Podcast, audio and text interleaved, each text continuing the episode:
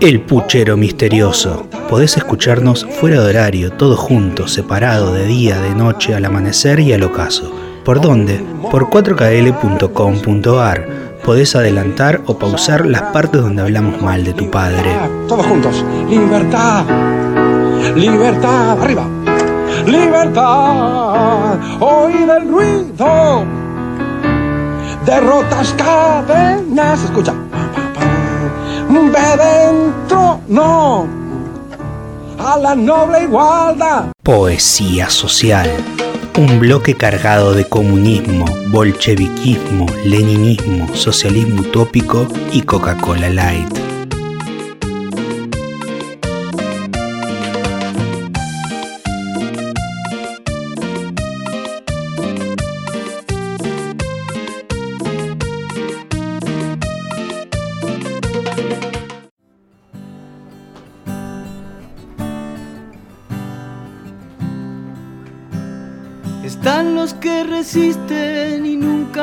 Lamentan, los que dicen yo para qué vivo, los que recuperan rápido sus fuerzas, los que lucran con lo que perdimos.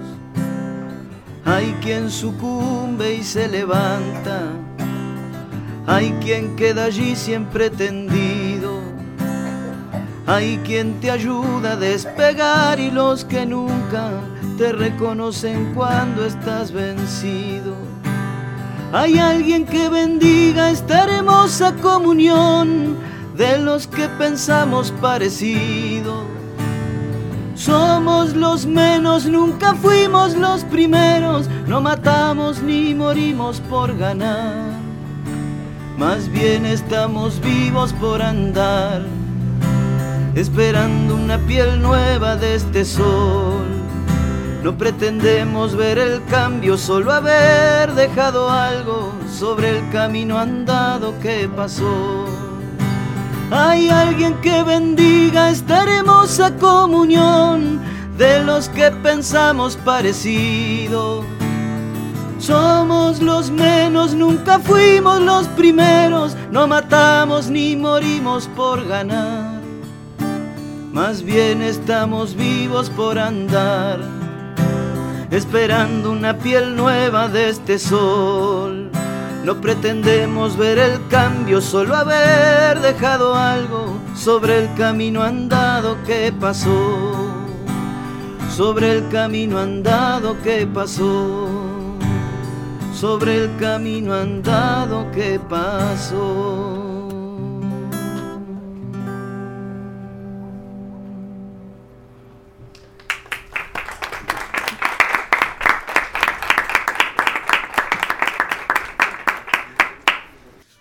Bueno, estamos en esta hermosa noche, en esta velada del 23 de marzo, esperando el 24, con Ezequiel Villarruel, que es el que acaba de deleitarnos, y con Marcela Falibene, que está en la mesa por la memoria peleando por conservar esa chispa desde hace ya 45 eh, años. Sí, bueno, buenas noches y muchísimas gracias por esta iniciativa, Augusto. Realmente eh, nos emociona, nos emociona el, clima que tenemos acá, esperanzador. Nos emociona eso. Este, bueno, y la grata compañía de Ezequiel. Te cuento que en la mesa está Ezequiel, me emociona, yo viste que los años pasan y está Ezequiel y está Mauro Suárez, está Juan Guaslé, integramos la mesa. Y un grupo de colaboradores de los chicos que, son de fierro y, hemos podido, ellos han podido realmente crear este clima maravilloso, así que estoy sumamente emocionada. Bueno, ¿y qué significa para, para vos puntualmente este 24 de marzo, este año? Eh, poder volver después del año pasado, de la virtualidad, poder reencontrarnos? Bueno, primero, este, es un, este espacio em, concebido con, con mucha convicción.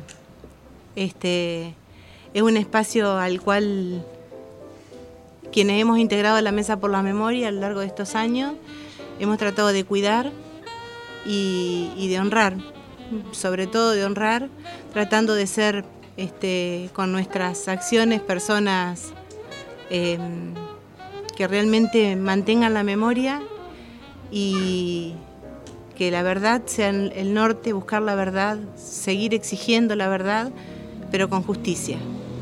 Este, nosotros aprendimos, creo, creo eso de, las grandes, esas grandes mujeres y hombres que conforman las madres y las abuelas de Plaza de Mayo.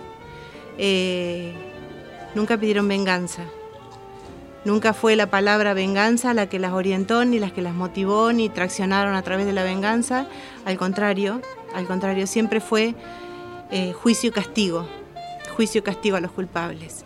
Y hemos tratado humildemente eh, de tener y de sostener esos pilares que, ellas han sabido construir, también para honrarlas a ellas, también para honrarlas a ellas, porque son personas eh, a quienes admiramos profundamente, profundamente, porque han sabido ser ejemplo no solo para nosotros, sino para, para el mundo. Este, entonces tenemos la verdad que un compromiso, pero de los lindos, ¿viste? Esos compromisos que no te cuestan. Este, que a pesar de lo, de lo cotidiano y de la actualidad que siempre nos trae y nos lleva corriendo de un lado para otro, este, siempre hacemos lo, posible y lo imposible para poder estar presentes y así lo seguiremos haciendo, mientras podamos, así lo vamos a seguir haciendo, porque francamente creo que es el legado que tenemos, francamente creo que es eso el legado que tenemos.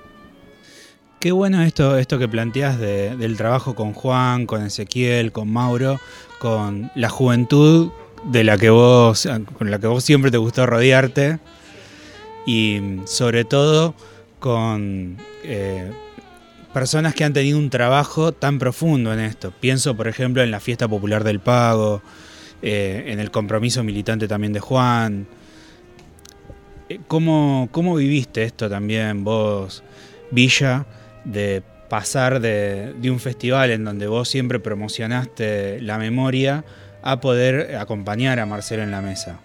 Bueno, primero buenas noches, eh, bueno, muchas gracias por estar acá. Eh, bueno, sí, desde, desde el espacio nuestro de Fiesta Popular del Pago son muchos los mensajes que queremos dejar y todas las semillas que queremos sembrar tenemos mucho todavía por delante, mucho trabajo y bueno, y el espacio eh, de la Mesa por la Memoria es un lugar importantísimo eh, para, para promover la cultura también además, porque eso va a regar mucho más fácil eh, y despojado de banderas y de todo tipo el lenguaje cultural, digamos.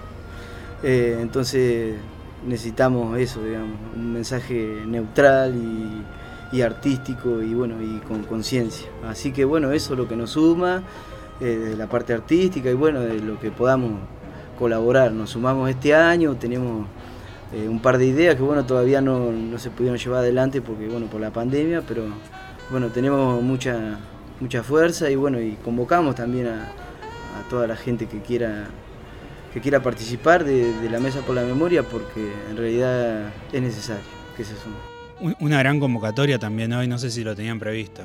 No, no, no, no, pero bueno, siempre está, siempre, siempre estábamos, siempre nos juntábamos, ahora también estábamos, bueno, esta, esta actividad es el proyectorazo que es a nivel nacional.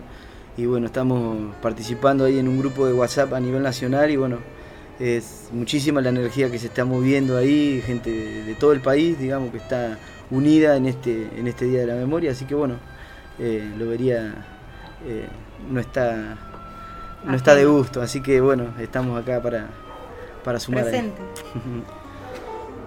y una de las cuestiones que, que pensamos a la hora de pensar en la poesía social en términos generales y en la poesía eh, en el marco de la dictadura, la literatura o el arte en el marco de la dictadura, eh, es precisamente ¿Cómo hacemos, cómo se puede escribir poesía después de la dictadura? Algo parecido a lo que, lo que planteaba la Escuela de Frankfurt de cómo escribir poesía después de Auschwitz.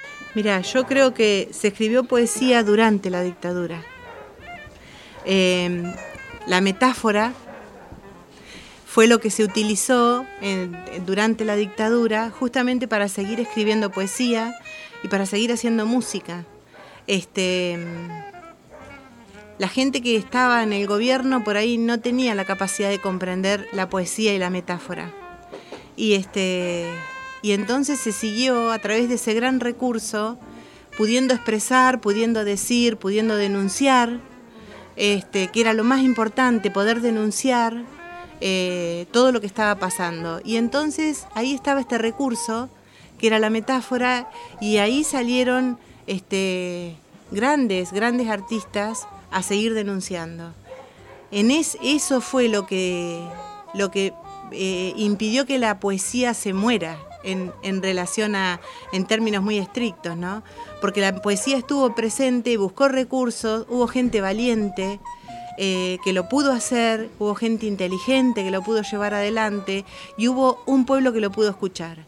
Entonces, en relación a eso, luego, después cuando venimos nuevamente con la, con la democracia, gracias a Dios, a partir de 1983, era empezar a retomar toda esta metáfora y em, poder empezar a ponerle realidad.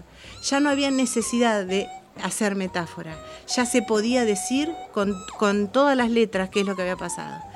Entonces se siguió con la poesía, pero ya contando el horror que había pasado y exigiendo justicia, verdad y, compromiso para poder llevar adelante y llevar los juicios y, que aún hoy estamos con juicios. Mirá si es un proceso, pero se continúa y se sigue. Pero yo creo firmemente que la poesía se sostuvo en esos valientes artistas que pudieron seguir denunciando a través de sus canciones, de su arte y como un fuerte recurso en la metáfora. Exactamente, podemos pensar en el teatro abierto como una barrera de resistencia cultural, justamente en el rock, por ejemplo, eh, Charlie García, Spinetta. La balsa. La balsa, La balsa es como, como un como un monumento, ¿viste? Porque la verdad que la letra de la balsa es, es maravillosa y es de una denuncia este, eh, abierta de lo que estaba pasando. Este, Natalia y Juan Simón, eh, cómo iba a haber este, una canción que hablara de una pareja del mismo, del mismo sexo. Entonces, eh, bueno, se tuvo que cambiar. Era Natalia y Juan Simón, cuando en realidad era Natalia y Juan Simón. Todas estas cuestiones así, porque no solamente era la ideología, se, arrasaba con lo político, se arrasaba con la vida, con tus propias elecciones, con lo que vos querías ser, con tu proyecto de vida. Entonces digo, es tan profundo y tan macabro lo que pasó, pero ante eso hubo una gran respuesta y fue el arte. Y a través del arte se pudo sostener el pueblo y después pudo continuar gritando lo que estaba pasando y exigiendo. Y empezó esta movida importantísima de los derechos humanos. Sí, sí, así fue. Bueno, al menos así lo creo yo, ¿no? Mm. Y me estaba pensando cuando hablabas de, de estas imposibilidades de decir, de la censura puntualmente, me acordaba de un relato de Galeano en el que cuenta que los presos en Uruguay les prohibían hablar, les ponían una capucha en la cabeza y les ataban las manos y que por debajo de la capucha algo lograban ver, entonces escribían letras con los dedos y se comunicaban y decía que a la voz humana, cuando existe la necesidad de decir, no hay quien la pare.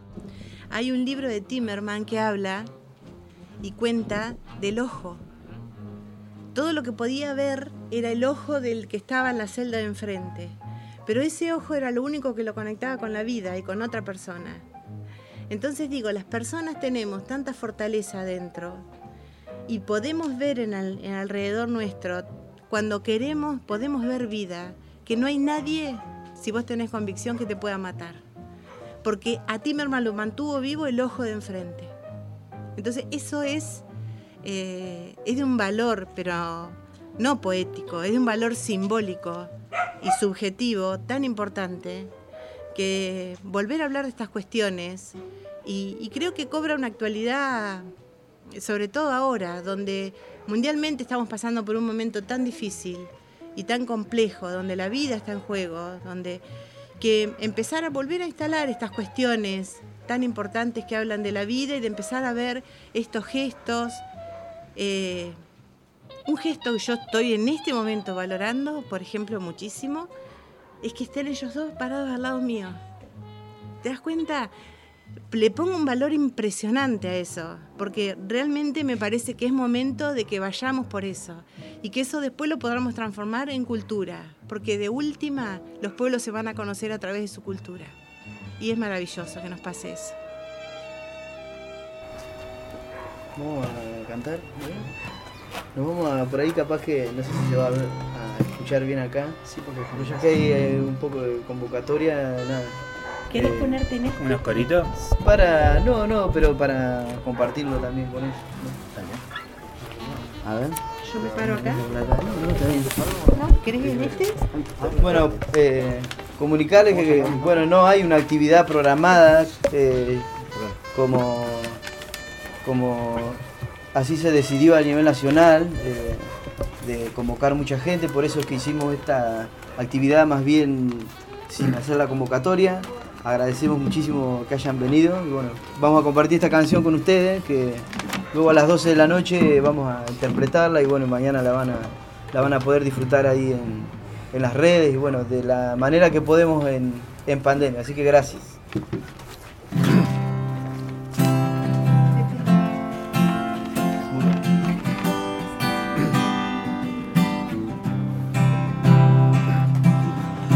Los añicos del cristal.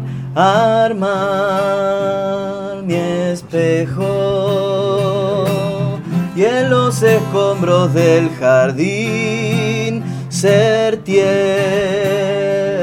y flor. Con los retazos del ayer tejer mi manta leyendo el mapa de mi piel. Oír tu voz y al sembrar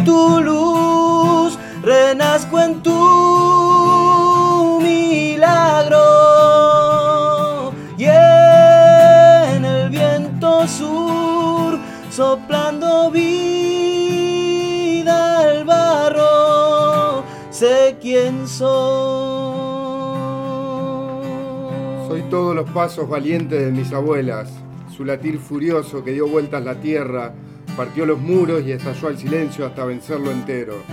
Soy todos los pájaros de humo tejidos en el aire, nacidos para buscarme.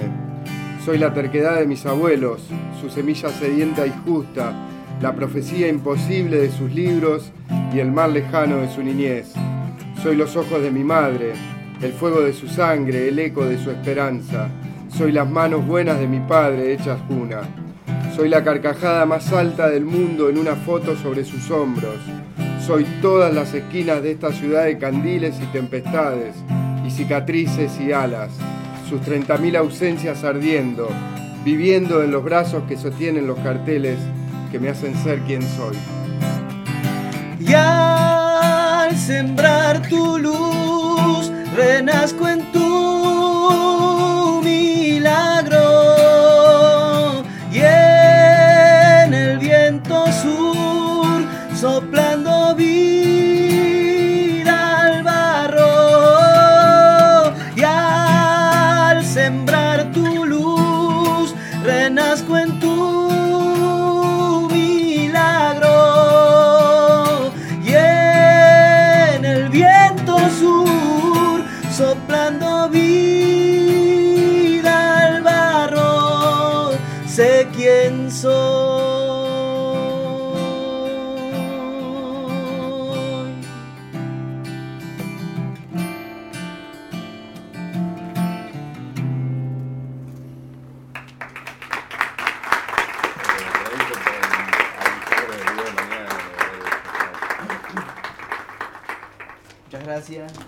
Como, ve- como decía Luisa recién, bueno, por una cuestión de público conocimiento, se ha decidido eh, no hacer eh, un acto masivo o un acto convocando a, toda la comunidad, eh, como no se hizo el año pasado. eh, teníamos pensado hacer un festival de la memoria el año pasado, que bueno, que no lo, no lo pudimos desarrollar. Este año decidimos también en conjunto con, con madres y con abuelas que no iba a haber acto, pero sí mañana en las distintas redes sociales y en YouTube vamos a estar compartiendo una producción audiovisual que hemos realizado en conjunto eh, todos los integrantes de la Mesa de la Memoria y con un montón de gente que, que ha colaborado en el mismo horario que habitualmente se hacía el acto eh, aquí en esta plaza. Vamos a estar compartiendo un video, así que los invitamos a participar de las redes sociales, eh, Mesa Memoria Lobería, y allí vamos a estar compartiendo este video para que todos ustedes eh, puedan, puedan verlo y así poder seguir haciendo memoria y, compartiendo el respeto a todos nuestros desaparecidos. Así que los invitamos mañana a compartir este video. También, ahí de paso, eh, otra de las actividades de- a nivel nacional es el Plantamos Memoria y mañana a las 10 de la mañana en el Parque Municipal eh, vamos a estar participando también eh, del Plantamos Memoria y bueno, esta actividad la estamos haciendo en conjunto con el Movimiento Agroecológico de Lobería, así que bueno, también un, un movimiento y una fuerza de gente joven también que bueno, también se suma a hacer memoria.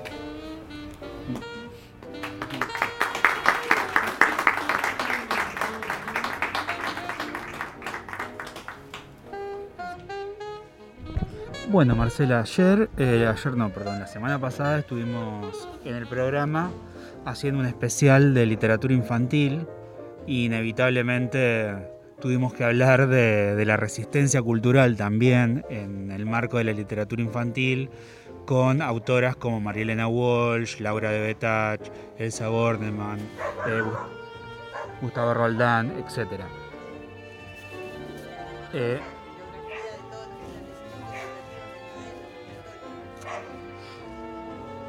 Exactamente, y inevitablemente pensé en vos. De hecho, cuando terminamos el programa, ya sabíamos que íbamos a abordar el tema y ahí se nos ocurre eh, contactarte precisamente. eh, ya em, de por sí pensábamos en hacerte alguna nota o algo, pero como sabemos que te encanta leer y, y te encanta escuchar buena música y eso, dijimos qué bueno también que Marcela se prenda a compartir algo.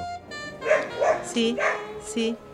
Mira, yo no traje por ahí de ellos, de los que, autoras que vos nombrás, pero sí traje este libro, que es El mar y la serpiente, que es de, de Paula Bómbara, es una, una escritora de Bahía Blanca, y realmente es muy interesante porque eh, está dedicado para los chicos, este, y es para que puedan comprender qué es lo que pasa por la mente de un niño cuando se desaparece uno de su papá o su mamá, ¿no? Y la responsabilidad que le queda al, al que queda de explicar, ¿cierto? Y esta autora realmente este, lo va explicando muy bien con un lenguaje muy simple y lo, lo hace eh, en primera persona como si ella fuera la niña. Este, lo otro que voy a agregar es que nuestros niños de las primeras infancias tienen una capacidad de comprensión que nos sorprenden día a día. Este, así que eh, podemos eh, leerles literatura de la buena porque la comprenden, la interpretan y la, la asimilan. Eh, y bueno, esta autora lo que dice es todo el proceso que ella pasó desde que, pero desde que llevaron a, a su papá y todo lo que pasó en la familia con esta mamá que tuvo que decir ya va a volver. Eh, fue a hacer algo, pero bueno, nos tenemos que ir. Y este, bueno, ¿y pero ¿y cuándo vuelve? No, no, pero ya te voy a decir, nos tenemos que ir a la casa de los abuelos y después a la casa de los tíos. Y pasa, va pasando el tiempo. Y cómo esto que empieza a no saber cómo explicarlo, porque lo cierto es que no se sabe cómo explicarlo, eh, a medida que vas creciendo se va construyendo la verdad de qué fue lo que pasó. Y esta niña que era de nivel inicial, cuando le pasó que su papá se fue, se, lo, se lo llevaron, se lo secuestraron, lo mataron y nunca más apareció. Una mamá que a los dos años de haber pasado eso, eh, se la llevan a ella y estuvo dos meses desaparecida. Y cómo esta niña dice, bueno, pero estuviste poco. Poco. Y sí, porque papá cuánto hace que está. Cómo empezamos a construir en, la niñez esta temporalidad y cómo nosotros hacemos entender que esta temporalidad, eh, según cómo se viva, y tiene una implicancia distinta en cada uno. Hasta que esta niña sigue creciendo y llega a la escuela y se enoja, se enoja con el Día del Padre porque tiene que hacer la bufanda y porque tiene que hacer el llavero y todos tienen, y bueno, le dice la maestra, regalásela a un tío, a un abuelo. ¿Sí? Cómo el contexto empieza a ponerle, eh, a, a, darle una significatividad que no es la de ella, y en eso cómo violan sus derechos a su propia historia. ¿Cómo hemos hecho eso? ¿No? De los cuales me hago cargo. Lo hemos hecho. Y entonces llega el momento en todas las escuelas del árbol genealógico. Y, y falta. Están tal vez los abuelos, pero el padre no está. Y entonces empezar a trabajar sobre eso. Bueno, pero tiene nombre, ponele el nombre, porque vos sabés quién era tu papá. Pero ella quería contar, porque era una historia distinta a la de sus compañeros. Y tuvo que irse de un lugar chiquito a vivir a Buenos Aires y dejar su casa que era amplia y volver a un departamento. Y todo eso también lo hizo la dictadura, porque son historias reales. Los chicos también pasaron la dictadura. A eso quiero arribar. A, muchos de los desaparecidos tenían hijos. Algunos todavía hoy buscamos, que esos fueron los nietos este, secuestrados, apropiados. Hay más de 300 que todavía estamos buscando. Y hay otros que crecieron con esta historia. Y llega, el libro termina, y yo voy a leer un pedacito, si vos me permitís, porque llega composición se instala que el 24, llega el 24, efeméride, hay que trabajar sobre el golpe militar. Y bueno, composición, tema, los desaparecidos, y le toca escribir. Y entonces ella empieza en su casa a ver qué escribe, qué, pone, qué no pone, porque también creció con esto de que a papá le pasó esto, pero no lo cuentes. ¿En la escuela saben que pasó esto? No se lo digas a nadie. Entonces también empieza a instalarse en estos niños esto de que no lo cuentes, no se lo digas a nadie. El secreto, que se retoma por suerte a través de la ESI y empezamos a instalar el secreto como otra cuestión dentro de la niñez y podemos darle otra significatividad y todo se enlaza con todo porque no son hechos aislados los que pasan pero el secreto también estuvo muy presente en esta época y también construyó subjetividad en nuestra niñez, ¿cierto? Y entonces ella pudo escribir esto. Tema los desaparecidos. Son 30.000.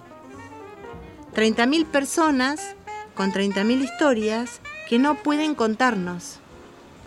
Tal vez una de ellas sería hoy mi profesora de geografía o de música, o el chofer del colectivo que tomo a la mañana, o quizás el señor de bigotes y ojeras que me cruzo en el subte cuando vuelvo a mi casa. Tal vez. De esas 30.000 personas, extraño con todo mi corazón a una. Extraño a mi papá. Sí, a mi papá lo hicieron desaparecer de una esquina. Se fue de mi vida como una hoja de árbol empujada por el agua de las alcantarillas. Crecí pensando que me había dejado porque yo no era importante, porque no valía lo suficiente. Pero me equivoqué. Ahora creo que lo entiendo. Después también nos llevaron a mi mamá y a mí. Pero esa fue una tormenta que duró menos. Mi mamá siempre me dice que todo lo que hicieron los 30.000 que desaparecieron y los otros miles que aún están, golpeados y miedosos, pero que están, todo fue para que nosotros viviéramos en un mundo mejor, en un mundo en donde la palabra valga, las ideas valgan. Hoy nos faltan 30.000 personas con nombre y apellido. 30.000 es un montón de gente. Ya no nos tropezaremos con ninguno de ellos en la calle. Ya no les compraremos chicles si es que alguno decidía poner un kiosco. Tampoco les pagaremos la boleta del gas si es que algunos terminaban trabajando de cajeros en un banco. Un agujero de 30.000 personas que podrían haber hecho tantas cosas. No están ni para preguntarles la hora. Pero bueno, no podemos cambiar el pasado. Lo que sí podemos hacer es recordar que nos faltan injustamente. Yo jamás podré olvidarlos. Lo tengo a mi papá, que me recuerda siempre a los otros 29.999. Me parece que es bien importante esto, porque ella lo escribe desde un lugar de niña, y es este el relato que tenían los niños de aquella época.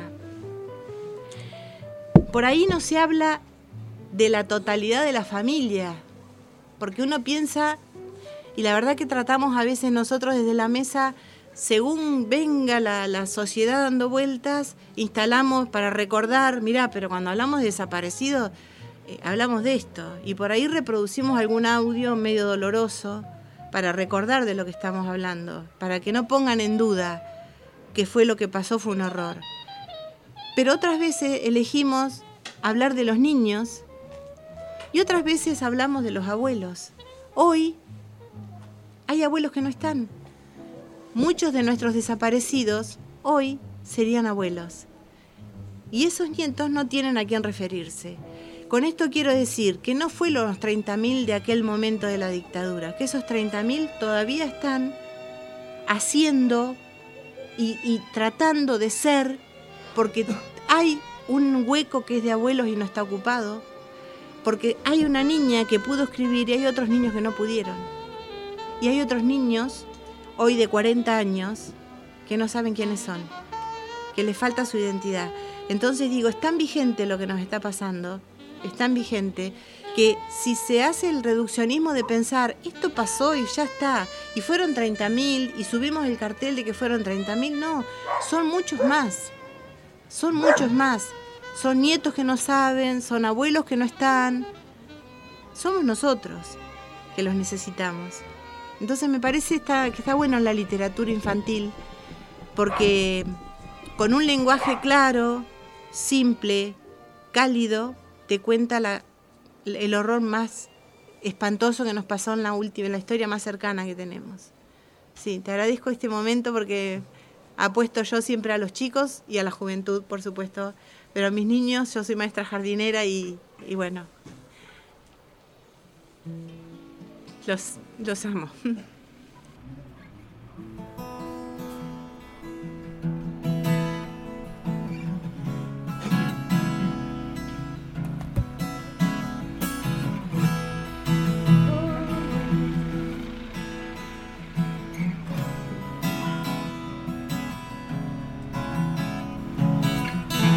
Quiero que un día tu voz se despierte del silencio para gritar y resistir en mi calle tu desprecio. Caminemos más allá, que ya no tenemos miedo.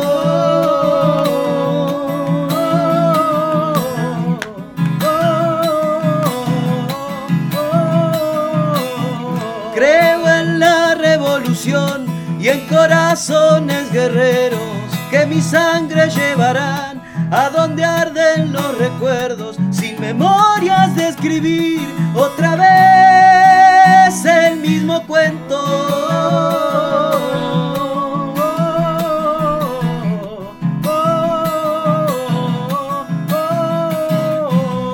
Ya cansado de esperar y escuchar tanta promesa, mientras el pan en la mesa escasea y duele dentro. En el barrio encontrarás pies descalzos de hombres nuevos, si prefieres no mirar y pasar como si nada, pa' seguir a donde vas sin sentir lo que le pasa a este pueblo que ha de andar regadito de esperanza.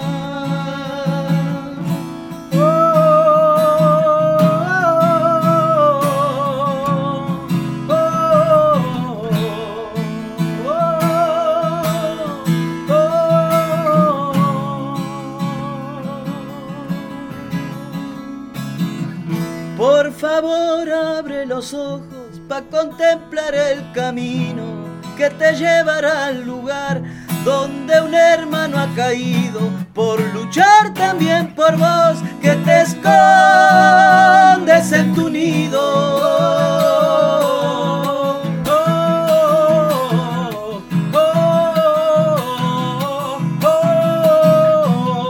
Y a contarte la verdad que no te cuenta tu amigo que se la pasa mirando esos medios que han sabido juguetear con los milicos, 30 mil recuerdos vivos.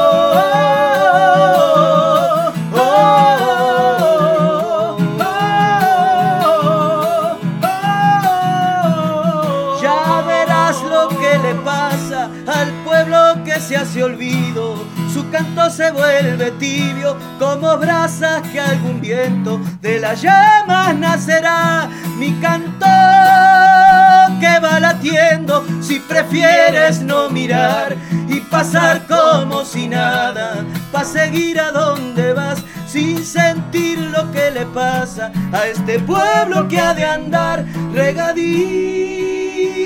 de esperanza.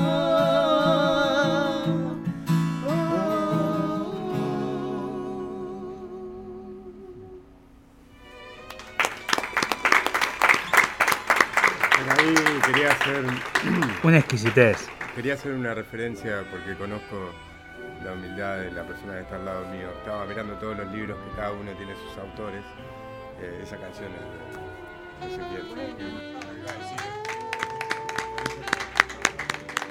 Igual lo íbamos a decir nosotros porque realmente vale la pena mencionar la autoría de este tema y realmente también es, es una, eh, un orgullo para nosotros que lo, lo puedan estar tocando acá en este programa. Muchas gracias. Bueno, Mauro, eh, ¿querés contarnos un poco qué tienen pensado para mañana? Eh, bueno, en realidad eh, mañana eh, vamos a compartir, como, como les contaba a la gente, eh, unos, eh, un video. En realidad que lo que buscan, no te voy a contar cómo es el video, te voy a invitar a que lo veas mañana, pero sí se trata, eh, lo que se trata con el video, digo, es eh, traer a- al común de la gente personas eh, como las que, la que lamentablemente desaparecieron. En el caso, no vamos a hacer los 30.000, lógicamente, vamos a hacer los desaparecidos loberenses y la única persona que su cuerpo descansa en Lobería, que fue asesinado, que es en el caso de Domingo Teruggi, eh, traer eh, a la imagen de la gente personas eh, que comparten la misma edad que aquellos que desapa- desaparecieron. Entonces la idea es un poco que la gente visualice, porque por ahí cuando hablamos de desaparecidos parece que estamos hablando de San Martín, de cosas allá muy lejos. Entonces era un poco que, que toda la gente pueda ver en, en estos chicos que decidieron participar eh, de la mesa con este video eh, a los desaparecidos lobrenses. Es un poco lo que busca el video, eh, que lo vamos a compartir, como decíamos, mañana entre las 5 y las 7 de la tarde, que es más o menos el horario que habitualmente se hacía el acto aquí en esta plaza. También eh, tienen pensado algo respecto de, plantear, de participar de, de este proyecto, de plantar 30.000 árboles, ¿no? Sí, sí, la iniciativa desde Abuela eh, a nivel nacional y bueno, participar nosotros desde, desde la Mesa por la Memoria y bueno, en conjunto también con el movimiento agroecológico, que es un movimiento joven de acá de Lobería, que se está formando, que quiere formarse y tiene muchas inquietudes también respecto de la comunidad, digamos, en la que vivimos eh, y bueno, y de todas las, la- las temáticas, digamos, que, que puede abordar la agroecología. Eh, y bueno, y además eh, el hecho de que participen también de, de la Mesa por la Memoria es, también habla, habla muy bien y bueno, y también viene muy bien toda esa energía nueva para la mesa, para seguir escribiendo y haciendo memoria y bueno, y bueno, como decía hoy, que hay que participar, hay que, no hay que tener eh, vergüenza, no hay que tener miedo, no, eh, somos, somos muchos que, queremos que, que estamos, bueno, hace bastante eh, queriendo escribir un poco también los 24 de marzo. Así que, bueno, mañana vamos a participar también en esa campaña de Plantamos Memoria a las 10 de la mañana en el Parque Municipal. Bueno, y ahí vamos a, nada, a compartir también, nosotros también. El espacio por ahí, cada uno tiene, uno va corriendo siempre atrás de la zanahoria y, es necesario que nos hagamos el tiempo para charlar de estas cosas y esto viene muy bien y bueno, debería ser eh, más seguido. Así que bueno, vamos a ir por eso, para eso nos sumamos también. para Con, respecto a la participación y a participar, lo que decía Elvisa, eh, sería una frase hecha decir ¿no? que quien no conoce su historia estaría condenado a, volver a repetirla, ¿no? pero sí es importante participar porque lamentablemente la lucha sobre la memoria la hicieron las abuelas y las madres y tengamos en cuenta que son personas mayores que lamentablemente muchos de, muchas de ellas han tenido que partir a otra vida sin ni siquiera haber podido saber qué le pasaban a sus hijos o a sus nietos. Entonces para eso tenemos que estar nosotros, los más jóvenes, para tratar de apoyar esta lucha para que sigamos hasta encontrar el último nieto, eh, tratando de sembrar esto, que es tener activa la memoria eh, de todos los desaparecidos de nuestro país. Ahí, qué bueno Mauro, me diste un pie para, hacerles una pregunta personal. Ustedes, eh, al igual que, yo, los que nacimos en los años 80, no vivimos la dictadura. Sin embargo, son personas que están constantemente sembrando memoria. ¿Qué los llevó a ustedes a eh, empezar a investigar sobre ese tema? ¿Qué, fue lo primero que recuerdan que los conmovió a nivel personal? Eh, bueno, eh, nosotros hace mucho que compartimos música, cena, debates, bailes, peleas, de todo. Y entre esos momentos, a veces en vez de salir a algún lado, nos quedamos a charlar, a compartir, no sé, como ese libro que está ahí. Eh, el subcomandante Marcos, para los oyentes que no, no, lo están viendo. Los otros cuentos. Eh, bueno, eso, y las inquietudes se nos generaron no en la escuela, en mi caso no fue en la escuela, porque te diría que no tengo recuerdo de haber hablado mucho de este tema en la escuela. Eh, y bueno, se generó en mi grupo de amigos y de amigas y de gente que que sí ya venía, digamos, eh, participando. Bueno, nosotros ya después con la música eh, empezamos a participar ya más activamente de los actos. Eh, bueno, y también empezamos a escribir en algún momento de, madurez de la lapicera. Nada, empezamos a escribir y bueno, ¿de qué, ¿de qué vamos a escribir? ¿De qué cosas podemos escribir? Y se puede escribir de nada, se pueden escribir palabras sueltas como hay mucha música de hoy que da vueltas y no dice nada y bueno, y se pueden decir otras cosas que no se dicen. Entonces bueno, quisimos ocupar ese lugar también, eh, pero con mucho compromiso y con mucha seriedad. ¿Recuerdan alguna, alguna obra? Ya sea alguna canción, algún cuento, algo que, los haya impactado particularmente? Eh, la verdad, yo te voy a ser sincero, eh, una vez, eh, hace algunos años, en el Zoom de la escuela número uno vino uno, no voy a recordar el nombre, uno de los nietos recuperados, eh, que contó una historia maravillosa. ¿Quién era? Claro. Eh, que contó una historia que no tenía absolutamente nada que ver con lo que se estaba tratando en el acto, ¿no? sino que contó que al momento de conocer su familia, eh, él iba eh, en el auto eh, dirigiéndose hacia, hacia el lugar donde iba a hacer el encuentro, y lo que ese era un domingo en la tarde y jugaba San Lorenzo Huracán, yo también soy hincha de San Lorenzo, y él es hincha de San Lorenzo también, ¿no? Y él lo que venía pensando cuando se iba a encontrar con sus tíos y su familia es que no sean hinchas de huracán, ¿no? Fíjate vos, ¿no?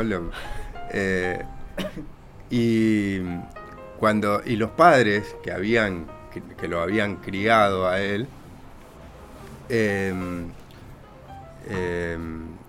eran hinchas de boca, o sea que ni siquiera él no sabía de dónde había sacado eso que era hincha de San Lorenzo. Y la familia que iba a ir a conocer a su sobrino, y en el caso de la abuela, su nieto que había aparecido, también eran hinchas de San Lorenzo y venían pensando en lo mismo. Eso, la verdad, es un recuerdo que tengo eh, de, de- de esa charla que después fue mucho más profunda, por supuesto, y mucho más interesante. Pero con respecto a la pregunta de qué te acerca a esto, a mí me parece que lo que debemos sembrar mucho es la cultura y el arte, porque la cultura y el arte te lleva a analizar cosas que ninguna otra actividad te lo lleva a analizar. Me parece que todos hemos llegado a tener este compromiso con la memoria gracias al arte, gracias a la cultura y gracias a la música. Por eso estamos acá también. Exactamente, es- este, estas formas de expresión que atraviesan la racionalidad y van, te bajan las defensas y entran directo al corazón. Un crack a la mandíbula, diría Roberto Art. Bueno, que, eh, les quería compartir un poema de Pablo Neruda. Este es un poema en realidad que es anterior a, la dictadura. Eh, Neruda ayuda junto a un amigo del Partido Socialista, Salvador Allende, a hacer la campaña a González Videla. Y González Videla es elegido presidente a fines de los 40 y cuando es elegido presidente lo em- se em- embandera dentro de Estados Unidos en el marco de la Guerra Fría y empieza a perseguir a los socialistas y a los comunistas que le habían hecho la campaña, entre ellos a Pablo Neruda. Entonces Neruda escribe desde la, la cordillera, cru- cruza la cordillera de los Andes disfrazado de, de campesino para poder huir y empieza a escribir el canto general, que es un poco la historia de, de América, que inicialmente iba a ser el canto general de Chile y termina siendo el canto general de América. Y este poema es el poema con el que inicia un libro que se llama La arena traicionada y habla precisamente de los traidores de América. Y justamente habla sobre el olvido y la memoria, por eso me parece que, que tiene mucha vigencia y sobre todo mucha importancia en, este, en esta vigilia. Dice así, tal vez, tal vez el olvido sobre la tierra como una copa puede desarrollar el crecimiento y alimentar la vida. Puede ser como el humo sombrío en el bosque. Tal vez, tal vez el hombre como un herrero acude a la brasa, a los golpes del hierro sobre el hierro, sin entrar en las ciegas edades del carbón, sin cerrar la mirada, precipitarse abajo, en hundimientos, aguas, minerales, catástrofes. Tal vez, pero mi plato es otro, mi alimento es distinto. Mis ojos no vinieron para morder olvido. Mis labios se abren sobre todo el tiempo y todo el tiempo, no solo una parte del, tiempo ha gastado mis manos. Por eso te hablaré de estos dolores que quisiera apartar. Te obligaré a vivir una vez más entre sus quemaduras, no para detenernos como en una estación al partir, ni tampoco para golpear con la frente la tierra, ni para llenarnos el corazón con agua salada, sino para caminar conociendo, para tocar la rectitud, con decisiones infinitamente cargadas de sentido, para que la severidad sea una condición de la alegría, para que así seamos invencibles. Bueno, es eh, mi libro favorito de Neruda. ¿Te, te animás a leer algo, Guilla? Eh, de los otros cuentos, a ver. Sí, de Hay uno- algo de subcomandante. Lo que tiene de bueno el libro este, los otros cuentos, eh, Relato del subcomandante in- in- insurgente Marcos, volumen 2, eh, tiene además un CD en el cual los cuentos están relatados por, entre otros, Rally Barrio Nuevo, Norman Brisky, eh, bueno, entre otros porque no me los acuerdo, a ver, Félix Díaz, interpretado por una voz del equipo de educación popular Pañuelos en Rebeldía. Bueno, hay un montón de participaciones en este libro. Bueno, tiene el CD que está muy bueno también. Eh, Bueno, Norman Bis- lo, traje porque lo tenía en la. A ver. No sé, a ver, Sí, son medios largos, sí, igual. Sí. eh, bueno, por ahí si buscamos alguno. Acá, este. Bueno, si tienen un ratito. ¿Sí? Ah, bueno. Bueno. La historia de la llave enterrada, interpretada por Rally Barrio Nuevo, bueno, y en este caso por quien les habla, Ezequiel Villarroel. Que es casi lo mismo. Cuentan que los más primeros dioses, los que nacieron en el mundo, tenían muy mala memoria y rápido se olvidaban de lo que hacían o decían. Unos dicen que era porque los más grandes dioses no tenían por qué acordarse de nada, porque ellos ya eran desde cuando el tiempo no tenía tiempo. O sea que no hubo nada antes de ellos y si no hubo nada antes, entonces no había de qué tener memoria. Quién sabe, pero el caso era que todos lo olvidaban. Este mal lo heredaron a todos los gobernantes que en el mundo son y han sido. Pero los dioses más grandes, los más primeros, supieron que la memoria era la llave del futuro y que había que cuidarla como se cuida la tierra, la casa y la historia. Así que como antídoto para su amnesia, los más primeros dioses, los que nacieron en el mundo, hicieron una copia de todo lo que habían hecho y de todo lo que sabían. Esa copia la escondieron bajo el suelo de modo que no se confundiera con lo que había sobre la superficie. Así que debajo del suelo del mundo hay otro mundo idéntico al de acá arriba, con una historia paralela a la de la superficie. El mundo primero está bajo la tierra. Le pregunté al viejo Antonio si es que el mundo subterráneo era una copia idéntica a la del mundo que conocemos. Fue, me respondió el viejo Antonio, ya no. Y es que, explicó, el mundo de afuera se fue desordenando y desacomodando al paso del tiempo. Cuando los más primeros dioses se fueron, nadie de los gobiernos se acordó de mirar abajo para ir arreglando lo que se iba desacomodando. Así que cada nueva generación de jefes pensó que el mundo que le tocaba así era de por sí y que no era posible otro mundo, era lo que le tocaba. Así que lo que está abajo de la tierra es igual a lo que está arriba, pero es en forma distinta. Dijo el viejo Antonio que por eso es costumbre de los hombres y mujeres verdaderos el enterrar el ombligo del recién nacido. Lo hacen para que el nuevo ser humano eche un vistazo a la historia verdadera del mundo y sepa luchar para acomodarlo de nuevo como debe ser. Así que allá abajo no solo está el mundo, sino que está la posibilidad de un mundo mejor. ¿Y estamos también los dos? Pregunta la mar somnolienta.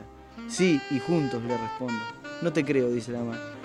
Pero con discreción gira sobre su costado y se asoma por un huequito que una piedrita dejó en el suelo. De veras, le, insis- le insisto, si tuviéramos un periscopio podríamos asomarnos. ¿Un periscopio? murmura. Sí, le digo, un periscopio, un periscopio invertido. Finalme- finalmente, me parece que el viejo Antonio tiene razón cuando dice que hay debajo de nosotros un mundo mejor que el que padecemos, que la memoria es la llave del futuro y que, agrego yo, la historia no es más que un periscopio invertido.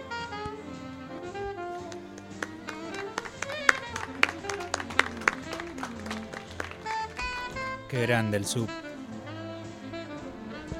Sí, sí. Agradecemos al Chaca entonces. Genial. Y sí, justamente pensaba eh, en esto de, la memoria vinculado también a los pueblos originarios que al no tener, digamos, no dependían de la escritura, tenían escritura pero no dependían de la escritura y para ellos simplemente era una ayuda a memoria. Entonces, una de las cuestiones que, planteaban era que les llamaba la atención de los españoles que el español ante cualquier cosa traía un escribano. Las cosas no sucedían si un escribano no labraba un acta. Y pensaba también en, por ejemplo, en el Paraguay, la gente en general cuando uno le habla, o al menos los guaraníes, muchas veces no te miran a los ojos. Y nosotros lo interpretamos casi como un desaire, como una falta de respeto. Y lo que ellos dicen es que no te están leyendo, te están escuchando. Y tiene, me parece que tiene bastante que ver esta idea de la memoria con la oralidad. Y eh, particularmente en América. Y la escritura con eh, una cultura importada, si se quiere. Obviamente. Buena reflexión. Lo que sucede también es que muchas veces muchos relatos y escrituras y grandes artistas, porque hay un montón de relatos que hablan y que traen la memoria eh, todo el tiempo. Lo que sucede muchas veces es que no son populares, o al menos no se comparten en los, en los lugares donde está la masividad de la gente para poder escucharlos, pero hay una infinidad de artistas. Nosotros, bueno, eh, gracias a la música y a tener la posibilidad de haber viajado a distintos lugares, hay un artista que recomiendo eh, para que puedan musicalizar un montón de, momentos. Es un artista riojano eh, que se llama Pica Juárez. Pica Juárez tiene un hermano desaparecido y tiene una poesía en sus discos muy, muy hermosa que, se puede compartir con, los distintos oyentes eh, y lo encontrás como Pica Juárez, como suena nomás. Hay un, te das un fragmentito nomás de un relato que tiene el Pica que se llama Entre Trabajo y Recuerdo, que, que inclusive a veces no pierde actualidad. El, texto eh, comenzaba diciendo que ausente andará el olvido para que se acuerde que un día vino la muerte y nos trajo sus amargas fantasías. Buscaban llenas de ausencias y tapar las primaveras de los hombres que creían que la vida es para cualquiera, cualquiera que viva y sueñe los sueños que a él se le antoje, los sueños arrodillados para que una mano te azote, las manos que no sembraban la libertad en, en mi tierra, sembraban tristeza y llanto y mataban mujeres buenas, incluso algunas que en su vientre sentían latir la esperanza, después sentían que el viento al silencio las llevaba. Como un caracol, las madres fundan huellas de tristeza. Una paloma las sigue transformada en vieja pena. Si una pena es una herida que con rezos no se apaga. Y si a un hermano lo llevan, nace un fuego en las gargantas, algo habrán hecho, dicen todos. Yo estoy libre, no hice nada. Tienen la cruz bajo el pecho, cara de nada y sotana. Si había curas que le daban la extrema opción al que se iba, Padre nuestro, aquí te mando, todas almas subversivas, sabrás vos qué hacer con ellas aquí pecan de pensantes. Es una exquisitez.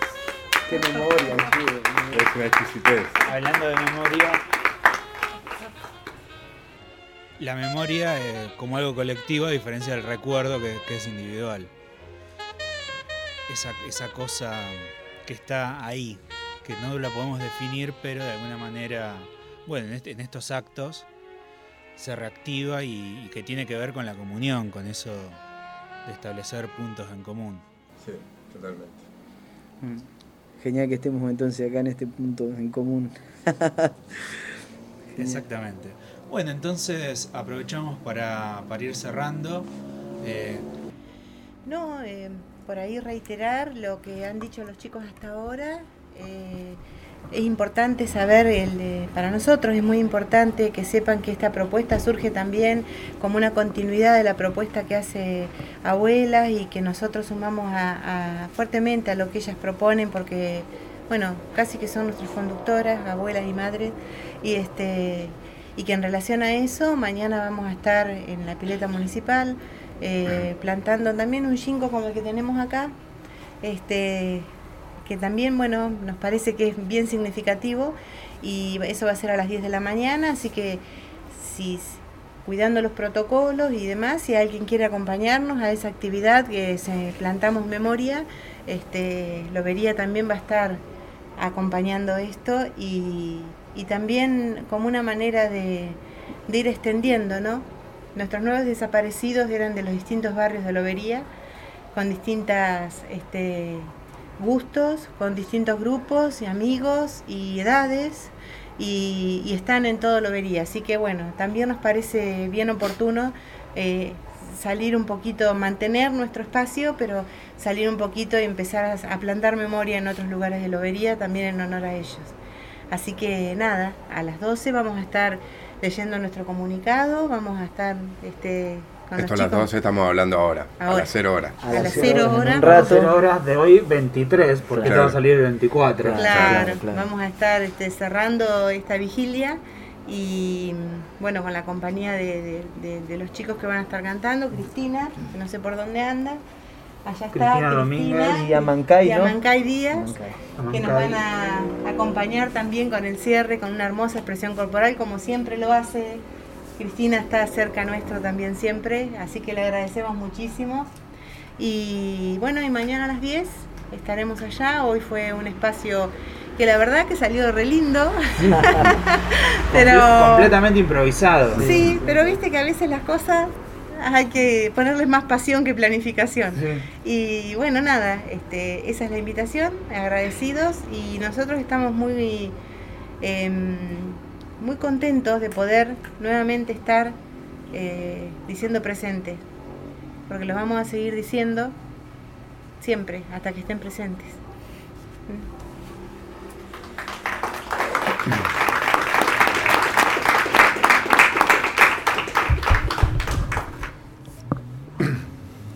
Bueno, y nos despedimos con Eduardo Galeano, como empezamos, con un fragmento de Memorias del Fuego.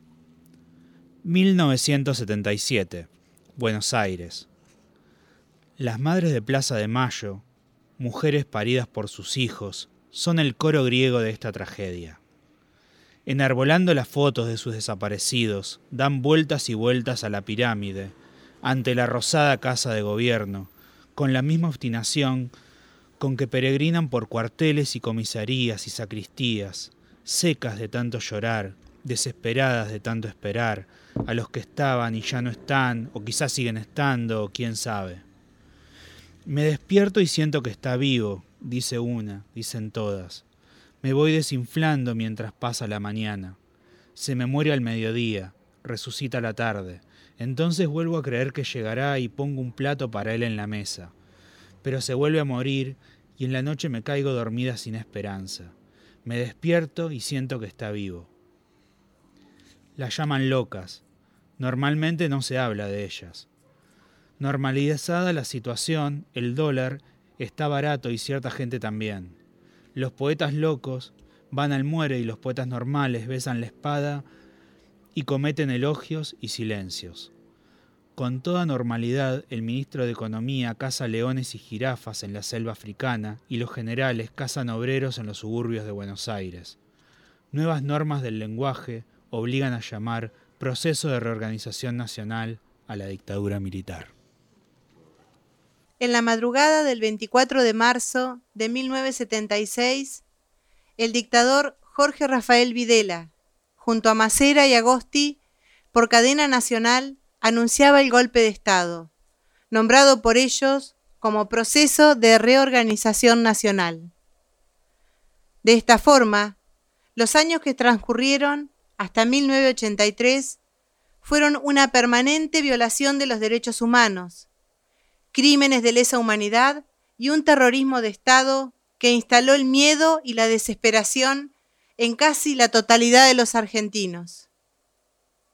Más de 30.000 personas fueron desaparecidas.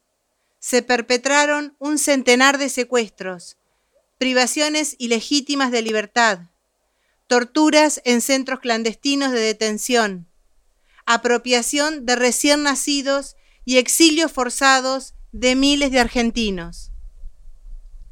Hoy conmemoramos un trágico episodio de nuestra historia cercana, con el claro propósito de mantener viva la memoria, sostener el pedido de justicia y mantener la búsqueda de la verdad. Es indispensable tener presente las consecuencias terribles que sufrió nuestro país en manos de los genocidas de la Junta Militar. Luego del golpe de Estado, además del plan sistemático de persecución y eliminación de toda la oposición política, se implementó un modelo social, institucional y económico con alto grado de pobreza, injusticia y autoritarismo. Este plan represivo fue planificado por los asesinos que ilegítimamente estaban en el poder, pero ejecutado a través de todas las jerarquías militares y con la participación de todas las instituciones de gestión estatal y empresarial, como así también la cúpula de la Iglesia y la corporación judicial. Debido a las medidas de prevención por la emergencia sanitaria, este año, al igual que el año pasado, nos impide realizar el acto que tradicionalmente se ha realizado en el espacio del pasaje de la memoria de Lobería. Hemos decidido adherir a la decisión tomada por los organismos de derechos humanos a nivel nacional y no hacer actos de ninguna propuesta que implique congregación de personas. Por eso, esta propuesta de vigilia, de proyectarazo, porque si bien no habrá marchas, sí estamos presentes para recordar a las 30.000 personas detenidas desaparecidas que lucharon por otro país, por ideales de libertad, igualdad, solidaridad y justicia social. Acompañar la incansable y valiente búsqueda de las nietas y nietos apropiados durante la última dictadura cívico-militar. Aún falta recuperar a más de 300 personas que viven sin conocer su verdadera identidad. Muchas abuelas se han ido sin poder abrazarlos. Es por esto que el rol de cada ciudadano y ciudadana es de vital importancia. Cada campaña que se inicia se hace contando con que la sociedad colaborará con datos que orientan esta búsqueda. Exigir la continuidad de los juicios de la verdad. Es indispensable que los juicios de lesa humanidad se sostengan y con más celeridad. Hay testimonios y pruebas más que suficientes para enjuiciar y castigar a los genocidas y sus cómplices. Continuar pidiendo por la apertura y desclasificación de todos los archivos de la dictadura. Con ello sería posible saber el destino de nuestros compañeros y compañeras detenidos desaparecidos y recuperar la identidad de sus hijos nacidos en cautiverio y apropiados. Son 45 años de espera. Culpar a los dictadores por la dolorosa guerra de Malvinas, que hace 39 años planearon como una última estrategia para quedarse en el poder, sin medir consecuencias, violando los derechos humanos de nuestros soldados, enfermeras y toda persona que fue obligada a ir a una guerra sin preparación, sin entrenamiento, sin saber a lo que se enfrentaban.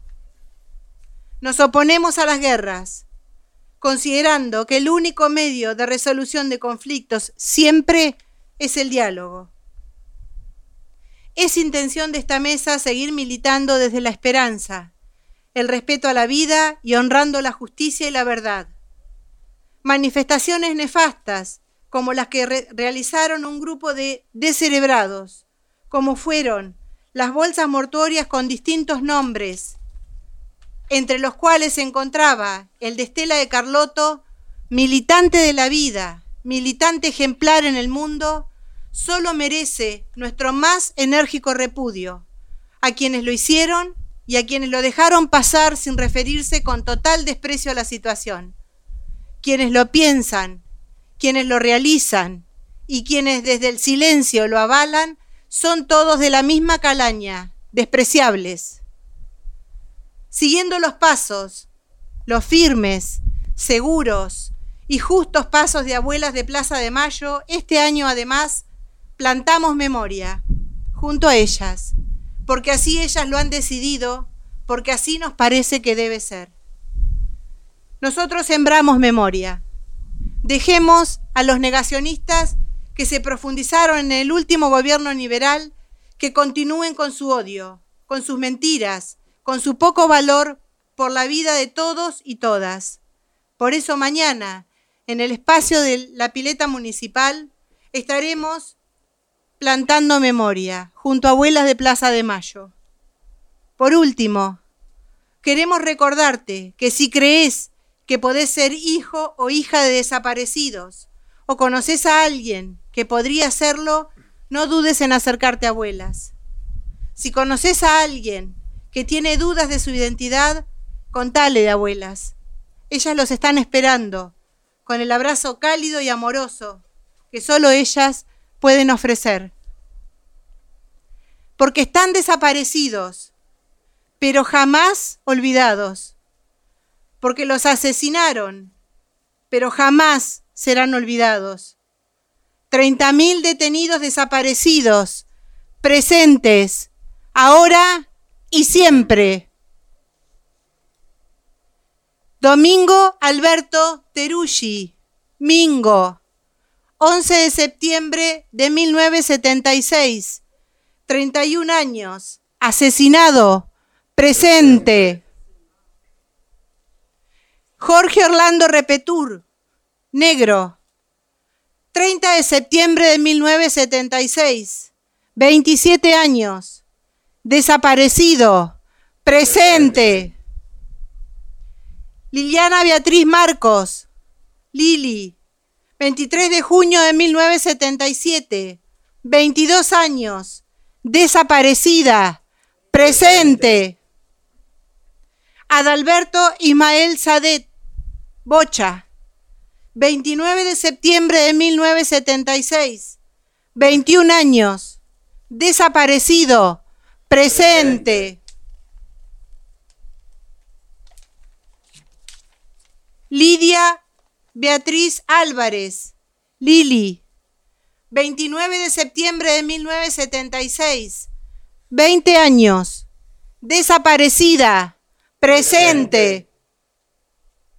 Roberto Nando Falibene, 29 de enero de 1977, 22 años, desaparecido, presente. Jorge Luis Andriani, 5 de julio de 1977, 26 años, desaparecido, presente. Delia Elena Garaguso, Tali, 17 de julio de 1977, 23 años, desaparecida, presente. Adriana Mirta Vigueret, 26 de junio de 1977, 20 años, desaparecida, presente, ahora y siempre, ahora y siempre.